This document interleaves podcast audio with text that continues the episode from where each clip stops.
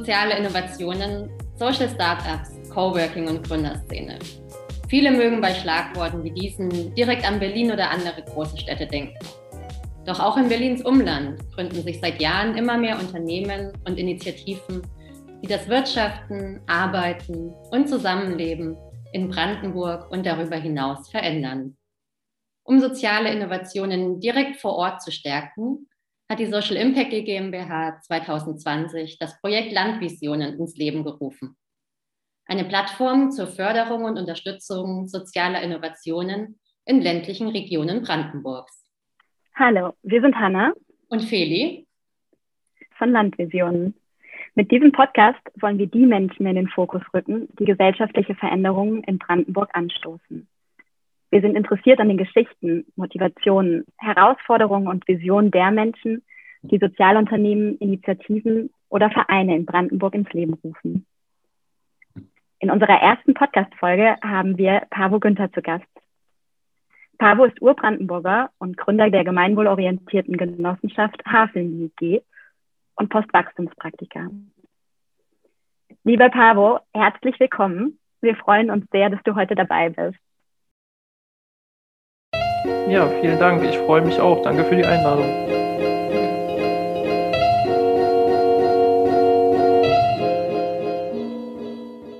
Sehr schön, dass du da bist. Wir fänden es toll, wenn du uns erstmal von dir und deinem Sozialunternehmen erzählst. Wie bist du eigentlich dazu gekommen, die Havelmi zu gründen? Ähm, ja, also die Idee gibt es seit 2017, ähm, ist dadurch entstanden ähm, in, einem, in einem Potsdamer Café. Da, also da gab es auch so ein unverpackt Lager und irgendwie ähm, kam dann die Idee auf, wir wollen mal aus den Sachen, die man dort hat, also diese ganzen Trockenfrüchte, wir wollen daraus mal ähm, verschiedene Drinks herstellen. Und ähm, da war Hafer unter anderem einer, der uns sehr gut gefallen hat. Und ja, daraus ist dann mehr und, äh, also ich sag mal, mehr und mehr immer diese Idee entstanden, daraus ein Unternehmen zu machen. Und die Genossenschaft kam daher zustande, dass wir ein Unternehmen gründen wollten, was halt ähm, kein Privateigentum schafft, sondern was gemeinwohlorientiert ist und wo auch sowohl das unternehmerische Risiko als auch später dann der Gewinn unter einer möglichst großen und breiten Gruppe von Personen und Unternehmen ausgeschüttet werden. Und da war die Genossenschaft einfach das, was sich am besten angeboten hat. Bei Landvision, unserem Projekt, dreht sich ja alles um die Unterstützung sozialer Innovationen. Was macht eigentlich die Havelme zu einer sozialen Innovation? Äh, also tatsächlich würde ich, wenn, wenn man sich so diese drei Felder der Nachhaltigkeit anschaut, uns eher als eine ökologische beziehungsweise eher wirtschaftliche Innovation sehen als äh, eine soziale. Eine soziale spielt da zwar auch äh, mit rein, allerdings ähm, hatten Unternehmen wie unseres, was eben nicht im Auftrag produzieren lässt, sondern von Anfang an alles selbst herstellt und auch die entsprechende Technik erwirbt, ähm, natürlich relativ hohe Kosten erstmal zu stemmen. Und ähm, dadurch sind wir beispielsweise mit dem Lohn ähm, noch lange nicht da, wo wir hinwollen. Also das heißt, äh, damit wir zu einer sozialen Innovation werden, äh, müssen noch ein paar gute Jahre ins Land gehen. Danke dir für die Einordnung. Ähm, wir wollen auch gerne noch was zu dir erfahren und zu deinem Hintergrund. Äh, wo bist du groß geworden und was hat der Ort, an dem du aufgewachsen bist, dazu beigetragen, wer du heute bist? Also ich bin groß geworden in Bergfelde. Das ist ein Ort äh, oder Ortsteil von Hohneuendorf, äh, kleine Stadt äh, an, an, der nördlichen Berliner Grenze. Ähm, als ich geboren wurde, gab es damals auch noch wirklich die Grenze, nämlich die Mauer. Das heißt, ähm, unser Ort, also Bergfelde, grenzte direkt an ähm, Berlin oder an Westberlin. Ähm, ich habe damals, weil ich äh, 86 geboren bin, natürlich nicht so viel davon mitgekriegt.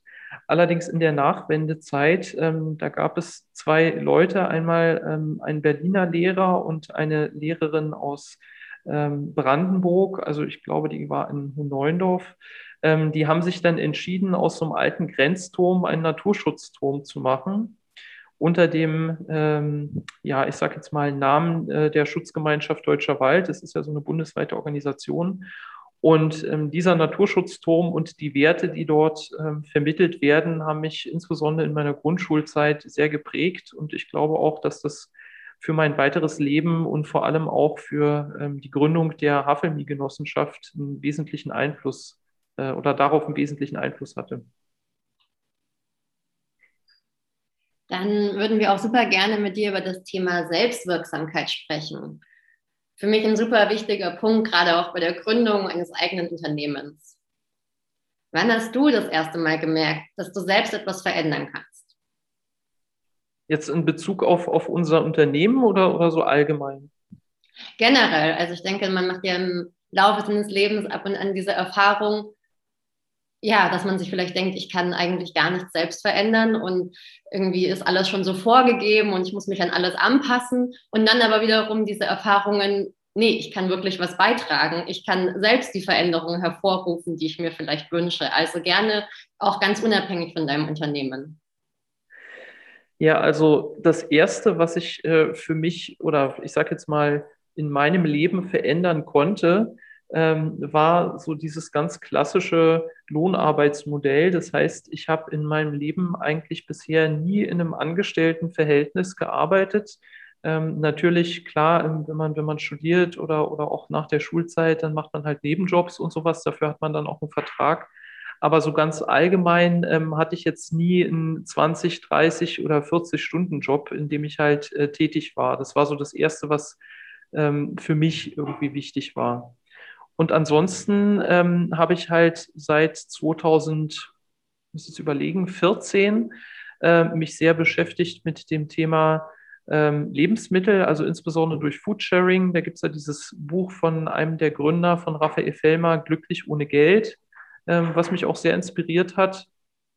Und ähm, da habe ich halt so angefangen, mich mit Themen wie ähm, Friganismus oder, oder ähm, Prosumption zu beschäftigen und ähm, einfach auch von diesem Gedanken wegzukommen, wenn ich irgendwas brauche, dann muss ich dafür arbeiten gehen und muss äh, mit Geld dann irgendwas kaufen. Dahin, äh, dass man vielleicht auch sehr vieles selber machen kann auf der einen Seite oder auf der anderen, dass unsere Wohlstandsgesellschaft so viel Überschuss an äh, Produkten bereithält, dass man die in einem Umsonstladen beispielsweise auch kostenlos bekommen kann oder auf eBay Kleinanzeigen, da gibt es jetzt nicht andere Möglichkeiten noch. Das war was, was ich in meinem persönlichen Leben auf der einen Seite und auch indem ich mitgeholfen habe, solche Strukturen zu etablieren, ähm, auf der anderen schon auch als Veränderung bezeichnen würde. Ja, total spannend. Da sprichst du richtig viele wichtige und interessante Punkte an.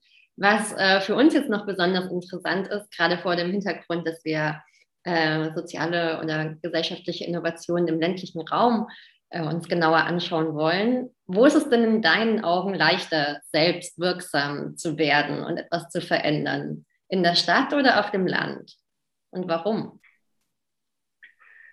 Uh, also ich glaube, das hängt sehr davon ab, was denn das, das eigene Thema ist, mit dem man sich beschäftigen möchte. Also ich glaube, Ganz wichtig ist es, dass man ähm, sich auf ein Thema konzentriert, was man, ähm, ja, sage ich jetzt mal, vordergründig bearbeiten möchte. Also je mehr Sachen man parallel macht, desto ähm, weniger Zeit hat man dann für die einzelnen Sachen.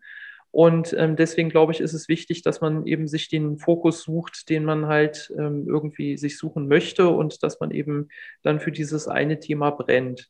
Es kann auf dem Lande ganz genauso was sein wie in der Stadt. Also ich glaube, in der Stadt äh, spielen zum Beispiel die Themen Mobilität oder Raumnutzung eine viel größere Rolle als auf dem Land. Ähm, gut, Mobilität spielt auf dem Land natürlich auch eine Rolle, ähm, aber unter anderen ähm, Maßstäben. Da geht es dann weniger darum, ähm, welche Option nutzt man, sondern welche Option hat man überhaupt.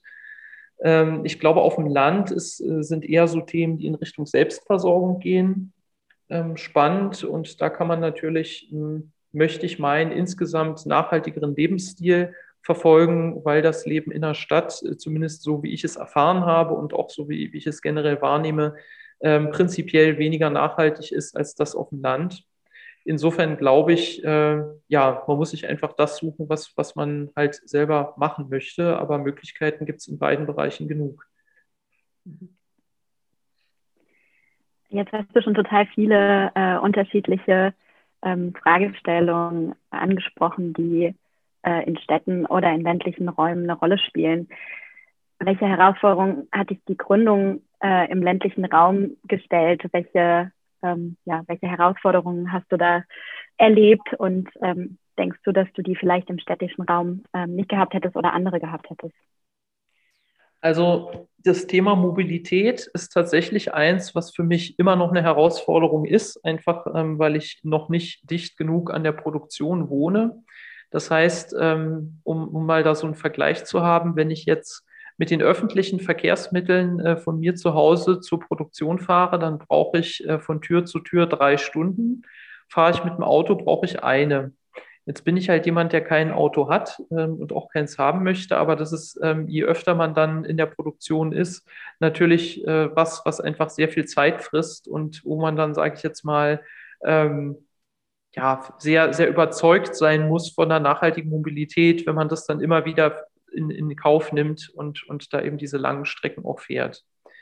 Ähm, ein anderer Punkt ist, dass ich den Eindruck hatte, es gibt ähm, an vielen Stellen sehr unterschiedliche Zuständigkeiten für so rechtliche oder ähm, ich sag mal verwalterische, organisatorische Themen. Also das heißt, wenn man dann sieht, mit welchen Behörden man sich auseinandersetzen muss, ähm, wie beispielsweise die ILB und im Vergleich die IBB arbeiten, was so Fördermittel angeht, dann auch Ansprechpartner. Ich kann mir vorstellen, in Berlin ähm, gibt es wesentlich mehr, ich sage jetzt mal, Programme für Start-up-Förderungen und, und da kann man auch zu jeder Hochschule gehen und so weiter. Ähm, also ich habe den Eindruck, dass man, wenn man ausschließlich seine, seine Ressourcen aus ähm, Brandenburg dann schöpfen will, ähm, dann ist es ganz schön schwer. Ich glaube, ohne den Draht nach Berlin und ohne jetzt möglicherweise auch an entsprechenden Programmen teilzunehmen, die in Berlin ähm, beheimatet sind, wird es wahrscheinlich sehr schwer. Äh, danke dir. Du hast ähm, eben im Vorgespräch schon erzählt, dass ihr ähm, für diesen Mobilitätsaspekt jetzt auch schon eine Lösung gefunden habt, beziehungsweise jetzt äh, es Neuerungen geben wird bei Haflin.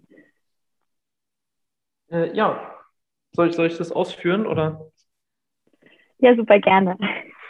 Okay, genau. Also auf der einen Seite sind wir gerade dabei, ähm, umzuziehen. Das heißt, ähm, wir haben ein, neues Objekt, was dann nicht mal in Ketzür äh, sein wird, sondern in der Stadt Brandenburg an der Havel und auch in relativer Nähe zum Bahnhof. Das heißt, dass wir da alle wesentlich leichter noch hinkommen. Und ähm, an sich äh, gibt es dann noch ein paar andere Projekte, wo wir uns mit nachhaltigerer Mobilität beziehungsweise auch, ähm, ich nenne es jetzt mal nachhaltigerer ähm, Distribution, also das heißt ähm, Produktverteilung, Verkauf, ähm, womit wir uns beschäftigen. Aber das ist alles noch nicht so weit, dass ich jetzt irgendeinen Termin oder, oder schon Details erzählen kann. Aber da haben wir auf jeden Fall das ein oder andere auch schon geplant. Super spannend. Ähm, ich würde gerne noch ein bisschen den Bogen weiterspannen und dich fragen, was rätst du Menschen, die selbst überleben, überlegen zu gründen oder Veränderungen anzustoßen? Ja, das ist ein sehr spannendes Thema. Ich habe äh, vor kurzem meine Masterarbeit abgegeben. Ich habe in, in, Eberswalde studiert an der Hochschule für nachhaltige Entwicklung. Und da habe ich mich beschäftigt mit der Fragestellung, ähm, ob denn die Gemeinwohlökonomie und die Postwachstumsökonomie miteinander vergleichbar sind und äh, welche Schnittmengen es da gibt und dann insbesondere auch nochmal ähm, mir die Gemeinwohlmatrix angeschaut. Das ist ja ein wesentliches Tool der Gemeinwohlökonomie. Und um jetzt zu deiner Frage nochmal zurückzukommen, ich glaube, ähm, das war auch ein wesentlicher, ähm, ich, ein wesentliches Fazit meiner Arbeit. Die Frage ist, was will man eigentlich erreichen? Also worum geht es einem? Will man ähm, ein Unternehmen gründen, was wie auch immer, wie nachhaltig auch immer, mit welchen Rohstoffen, mit welchen Lieferketten ein bestimmtes Produkt, eine Dienstleistung anbietet. Das heißt, steht ähm, so die eigene wirtschaftliche, man könnte jetzt Unabhängigkeit sagen, im Vordergrund oder geht es eher darum, einen gewissen Prozess anzustoßen? Und ich glaube, danach sollte man dann auch seine Mittel wählen. Also das heißt, nur wenn man sagt, ähm, ja, man möchte unbedingt gründen und aus diesem und jenem Grund und so, und weil das ja auch in den Medien und überall äh, immer so gefördert wird, sage ich jetzt mal, oder Thema ist in den letzten fünf bis zehn Jahren, ähm, würde ich noch nicht prinzipiell sagen, Gründen ist eine gute Idee, sondern ähm, es geht darum, was, was will man inhaltlich erreichen und dann kann man sich die Frage stellen, wie kommt man da am besten hin. In unserem Fall beispielsweise haben wir gesagt, wir möchten vor allem dieses ähm, gesellschaftliche, dieses gemeinschaftliche betonen und haben uns demzufolge eben für eine entsprechende Rechtsform entschieden und dass wir jetzt, ich will nicht sagen nebenbei, aber dass wir jetzt auch ein Produkt produzieren, was äh, ökologisch einfach ähm, einen wesentlich geringeren Fußabdruck hat als beispielsweise ähm, Kuhmilch. Das ist ja halt eben dann auch sehr positiv, sage ich jetzt mal. Ich würde es jetzt nicht Nebeneffekt nennen, aber ähm, ich glaube, diese Rechtsform der Genossenschaft zum Beispiel ist schon ein wesentlicher Bestandteil, der uns jetzt von anderen Unternehmen äh, unterscheidet. Und ähm, ich glaube, das muss man dann halt einfach für sich entscheiden. Also habe ich ja schon gesagt, wo will man hin? mit wem möchte man das zusammen machen? Ähm, gibt es eine bestimmte Idee, wie Besitzverhältnisse ausschauen sollen oder soll vielleicht auch niemand etwas besitzen? Ähm, das sollte man dann für sich alles klären und danach kann man dann, glaube ich, auch die Entscheidung treffen, will man jetzt ein klassisches Unternehmen gründen oder eine NGO? Ähm, genau. Ja, du hast es ja jetzt äh, schon gerade angesprochen und beschreibst dich ja auch selbst als Postwachstumspraktiker. Vielleicht kannst du noch mal ganz kurz ausführen, was das eigentlich genau heißt und was es vielleicht auch besonders als Unternehmer heißt. Also Postwachstumsökonomie ist ein Begriff, der in den letzten, man könnte so sagen, ungefähr zehn Jahren vor allem im deutschen Raum durch Nico Pech geprägt wurde. Das ist halt ein Ökonom, der sich sehr intensiv mit diesem Thema beschäftigt hat und ähm, dabei geht es eigentlich grundlegend darum, die äh, Green Economy, wie sie in den letzten Jahren häufig genannt wird, ähm, sage ich jetzt mal, als nicht machbares wirtschaftliches Modell darzustellen. Das heißt, ähm, dieser, dieser Gedanke von Entkopplung von Wirtschaftswachstum und Ressourcenverbrauch wird im Prinzip in der, in der Postwachstumsökonomie als ähm, Fehlschluss entlarvt oder, oder dargestellt, könnte man sagen. Und ähm, Gleiches könnte man sagen, gilt, gilt dann eben auch für den unternehmerischen Anspruch. Das heißt, die Königs- oder der Königsweg wäre es eigentlich gänzlich ohne ähm, neue Investitionen in Technik beispielsweise ähm, Produkte herzustellen, die ähnliche oder gleiche Bedürfnisse befriedigen wie die vorherigen, nur mit einem wesentlich geringeren Ressourceneinsatz. Ähm, in, Bezug auf uns könnte das heißen, ähm, dass man eigentlich eine Molkerei finden müsste, die sagt, ähm, sie, sie schließt meinetwegen, die, weil, weil der, die Abnahmemenge nicht mehr so hoch ist oder weil es wirtschaftlich nicht mehr tragfähig ist. Und in diesem Gebäude, wo dann schon der Großteil der Technik vorhanden ist, die man ja auch für die Hafertrinkproduktion braucht, da stellt man dann in Zukunft Haferdrink her dann müsste man keine neue Infrastruktur schaffen und ähm, würde einfach auch mit den Produkten, die man herstellt, wesentlich weniger Ressourcen verbrauchen. Das wäre eigentlich der optimale ähm, Postwachstumsweg, sage ich jetzt mal, in Bezug auf, auf eine Pflanzendrinkproduktion. So, nun haben wir diese, äh, diese Molkerei nicht gefunden. Das heißt, ähm, wir mussten dann halt auch selber investieren und selber Technik kaufen, ähm, selber ein Gebäude umbauen und so weiter. Aber da kann man dann auch drauf achten, indem man zum Beispiel sagt, man baut nichts neu, sondern man versucht so viel wie möglich vorhandene Strukturen zu nutzen. Ähm, man schaut, wenn es machbar ist, dass man gebrauchte Technik kauft und keine neue. Ähm, ja, so ganz grob, glaube ich, beschreibt es das eigentlich schon. Ja, danke. Für mich auf jeden Fall super inspirierend, das ganze Thema. Und das führt mich auch schon zu unseren zwei Abschlussfragen. Und zwar zunächst, welche drei Brandenburgerinnen inspirieren dich eigentlich? Ja, die Frage, ähm, das hattest du mir vorher schon geschrieben, das fand ich, fand ich sehr schwer. Also, wer mir sofort spontan einfiel, war ähm, Vico von Bülow, also Loriot, ähm, der ich in, in, meiner Kindheit auch ab und an, sage ich jetzt mal, in, in, so seinen Fernsehsketchen, die er gemacht hat, gesehen habe und das hat mich irgendwie immer angesprochen und ich fand auch, dass er gesellschaftlich ähm, einfach einen sehr guten Blick hatte. Ähm, zweite Person, die mir einfiel, ist Marian Schibilla. Das ist ähm, einer der beiden Lehrer, von denen ich vorhin gesprochen habe, der eben auch in Bergfelde, in dem Ort, wo ich groß geworden bin, auf, also nicht aufgewachsen ist, aber der da wohnt und eben diesen Naturschutzturm mitgegründet hat. Und ähm, ja, wer mir als drittes noch einfiel, waren meine Großeltern, ähm, die mittlerweile beide schon verstorben sind. Aber die haben auf jeden Fall durch ihre Art und Weise, wie sie beispielsweise mit ähm, Technik oder sei es jetzt ähm, mit, mit äh, Gerätschaften umgegangen sind, wie lange sie das benutzt haben und auch generell diesen ähm, Gedanken von, von wenig wegschmeißen, da haben sie mich auf jeden Fall sehr stark inspiriert. Wie schön, danke. Und als allerletzte Frage nochmal ähm, von der Vergangenheit vielleicht in die Zukunft hinein. Hast du Visionen, wie das Landleben der Zukunft aussehen soll? Was ist deine Landvision?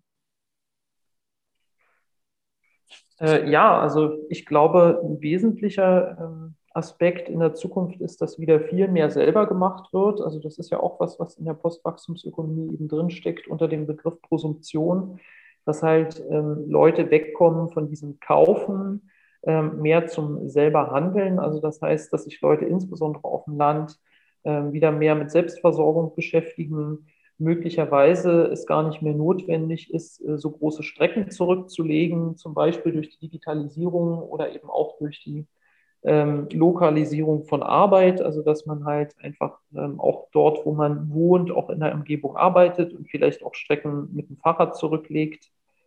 Und ähm, ja, ich glaube, allgemein ist es vor allem wichtig, ähm, dass man die Umgebung, in der man wohnt, ähm, so gestaltet, dass sie eben auch enkeltauglich ist. Das heißt, ähm, gerade in Brandenburg, auch dort, wo wir produzieren, gibt es eine ziemlich hohe Bodenerosion ähm, beispielsweise durch den, jetzt sind wir in der Spargelsaison, also durch den Spargel und dadurch, wie der dort angebaut wird oder eben auch durch starke Monokulturen. Und ähm, in meiner Vision ist es auf jeden Fall so, dass die Menschen wieder versuchen, ähm, von diesen Monokulturen und ähm, von dem, sei es jetzt gentechnisch veränderten oder konventionell hergestellten Obst, Gemüse, Getreide wegzukommen, ähm, auch von der Tierhaltung und sich vielleicht mehr ähm, vegan zu ernähren auf jeden Fall, ähm, glaube ich, können wir alle eine lebenswerte Zukunft nur dann erleben, wenn wir alle wesentlich weniger Ressourcen verbrauchen und wenn wir ähm, Wertschöpfungsketten einfach viel kürzer und ähm, viel überschaubarer denken. Vielen Dank, Pavo, für deine Landvision. Ähm, das klingt nach einer ähm, sehr erstrebenswerten Zukunft. Vielen Dank auch für das ganz schöne Gespräch, für deine Einblicke, äh, dafür, dass du dir die Zeit genommen hast und ähm, dass du mit uns die erste Podcast-Folge von Landvision Podcast eröffnet hast. Ähm, wir wünschen dir ganz, ganz viel Erfolg mit Hafeni und natürlich auch für dich persönlich und äh, ja, freuen uns, wenn wir uns dann auch mal in echt und in live zusammentreffen können. Ja, sehr gerne. Also wir planen an unserem neuen Standort auch ähm, muss man schauen, wann und wie wir das umsetzen, aber so eine gläserne Produktion. Und ähm, da könnt ihr natürlich gerne auch mal vorbeischauen und ähm, sehen, wie der Hafferdrink in die Flasche kommt.